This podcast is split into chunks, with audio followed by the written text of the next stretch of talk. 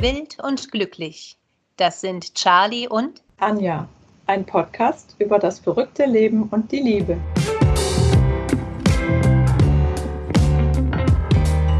Nachgefragt. Tolle Menschen erzählen vom Glück.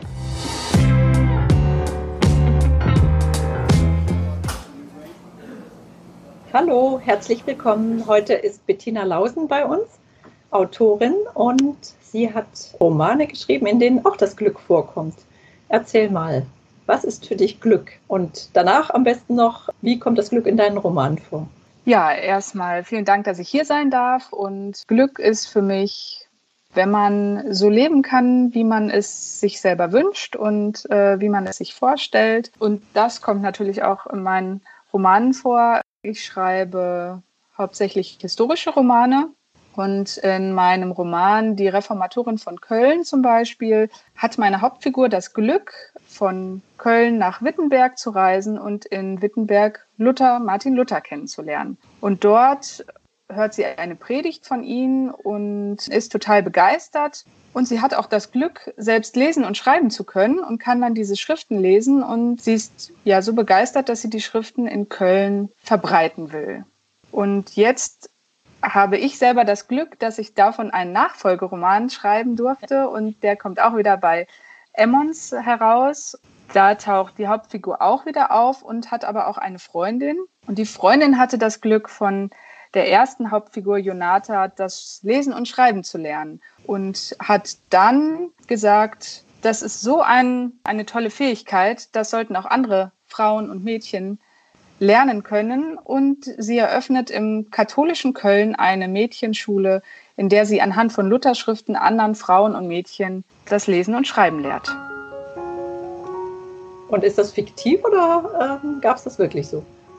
Also meine Geschichten sind fiktiv, aber in den Romanen gibt es immer auch historische Persönlichkeiten. Im ersten Band ähm, allen voran Martin Luther, der taucht auf und sein Gegner ähm, Johannes Tetzel. Aber es gibt auch Drucker, die historisch belegt sind. Und in meinem zweiten Roman, wo es um die Schule geht, ist nicht belegt, dass es in Köln eine Mädchenschule gab, aber in Köln gab es einen Bildungsaufschwung im 16. Jahrhundert, wo mein Roman spielt. Es sind auch Zeugnisse belegt, die von Frauen geschrieben wurden. Es ist also zumindest denkbar, dass es dort so eine Schule gegeben hat. Das Glück, was du gerade genannt hast, am Lesen und Schreiben zu lernen, das führt ja auch dazu, dass die Frauen auch andere Berufe ins Auge fassen konnten. Konnte man das damals schon im 17. Jahrhundert? Oder war das erst viel später möglich? Ja, also der Roman spielt Anfang des 16. Jahrhunderts und für die Frauen war es schon sehr eingeschränkt. Allerdings gab es zum Beispiel auch Zünfte, die nur von Frauen betrieben wurden, wie zum Beispiel die Seitmacherinnen. Und die hatten dann auch ihre Zöglinge, die sie dann zum Beispiel in die Schule geschickt haben oder vielleicht. Oder sie haben sie selber gelehrt, damit die die Geschäftsbücher schreiben mussten. Ob allerdings jetzt eine Frau einen wirklich ganz anderen Beruf wählen konnte, ist eher fraglich. Du spielst ja auch darauf an, dass Sachen, die heute selbstverständlich sind, wie eben in die Schule zu gehen, ähm, damals was ganz Besonderes war. Gab es noch andere Dinge, die du im Laufe deiner Recherche kennengelernt hast, die heute auch selbstverständlich sind und damals auch eher als so ein großer Lottogewinn oder eben als Glück angesehen werden könnten? Viele Dinge, zum Beispiel auch ähm, die Liebe. Ich schreibe ja Liebesromane und die Frauen damals oder die Menschen damals konnten sich nicht unbedingt aussuchen, welchen Mann sie ehelichen. Und das war auch ein großes Glück, wenn sie jemanden bekamen, den sie auch liebten. Das spielt auch eine Rolle in meinen Romanen. Im ersten sowohl und auch im zweiten Band. Und wann erscheint der zweite Band? Der zweite Band erscheint am 20. August diesen Jahres. Ich habe mich bei meinen Romanen einmal um die Bierbrauer gekümmert. Im ersten Roman geht es um eine Bierbrauerfamilie und auch viel um die Drucker, weil die ja die Schriften erstellt haben. Also das waren so die beiden Gewerke, in die ich mich tiefer reinversetzt habe. Und welche Rolle haben da die Frauen gehabt? Also bei den Bierbrauern war es so, es gab wirklich dieses Gewerk Bierbrauer und das war eher vom Mann geführt. Aber in jeder Familie wurde auch eigenes Hausbier gebraut und das oblag eigentlich eher den Frauen. Echt? Bierbrauer ist ja heutzutage immer noch eher männlich besetzt, schätze ich mal. Ne? Denke ich auch, ja. ja.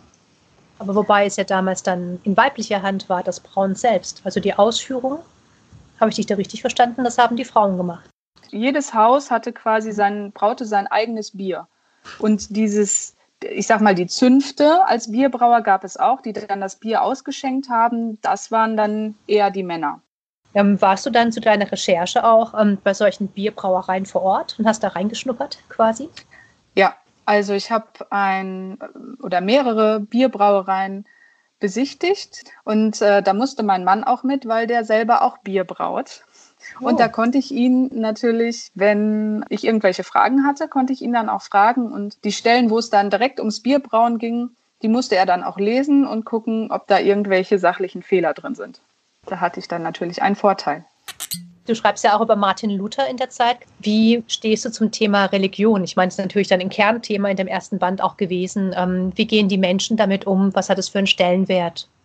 Ja, also Luther hat ja damals den Menschen quasi die, die Bibel auf Deutsch geschenkt, sage ich mal, mit dem Septembertestament und ähm, hat sich auch gegen den Ablass ausgesprochen, als die Kirche den Leuten quasi die Münzen aus den Beuteln gezogen hat, indem sie versprochen hat, kauft diesen Ablass, dann werden euch sieben Jahre im Fegefeuer erlassen. Ich hatte irgendwann mal so einen Post von der katholischen Kirche bekommen, wo die wirklich noch übers Fegefeuer gesprochen haben. Und dann dachte ich mir, in welcher Zeit leben wir eigentlich? Sind die noch im 16. Jahrhundert gefangen? Ich finde, Luther hat auch äh, viel für die Menschen damals getan, hat uns die deutsche Sprache gebracht. Also ich finde die Figur Luther auch sehr interessant. Hat Religion für dich privat auch eine besondere Bedeutung oder eher weniger? Äh, ja, das hat für mich auch eine besondere Bedeutung. Also ich bin zum Beispiel auch aus der katholischen Kirche ausgetreten und in die evangelische Kirche eingetreten. Also ich habe da schon einen sehr persönlichen Bezug dazu, den man dann hoffentlich auch im Roman widerspiegeln findet. In dem Buch von Anja und mir, Frau im Glück, da hat Anja auch über Religion auch ein Kapitel eben geschrieben, dazu auch recherchiert. Und wenn du dazu noch was sagen magst. ja. Gut, vielen gibt es ja Halt und macht viele sehr zufrieden, eben wenn sie glauben können.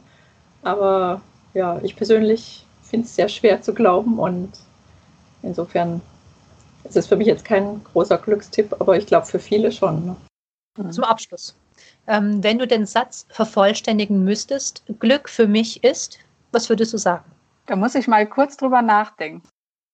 Glück für mich ist, eine gesunde Familie zu haben und so zu leben, wie ich es mir selber vorstelle und unter keinen Zwängen zu leben. Und lebst du im Moment so, wie du es dir vorstellst? Ja. Oh, ist schön. Sehr gut. Das heißt, du bist ein glücklicher Mensch. Freut mich zu hören. Ja, genau. Vielen Dank für das Interview. Danke. Ja, danke auch.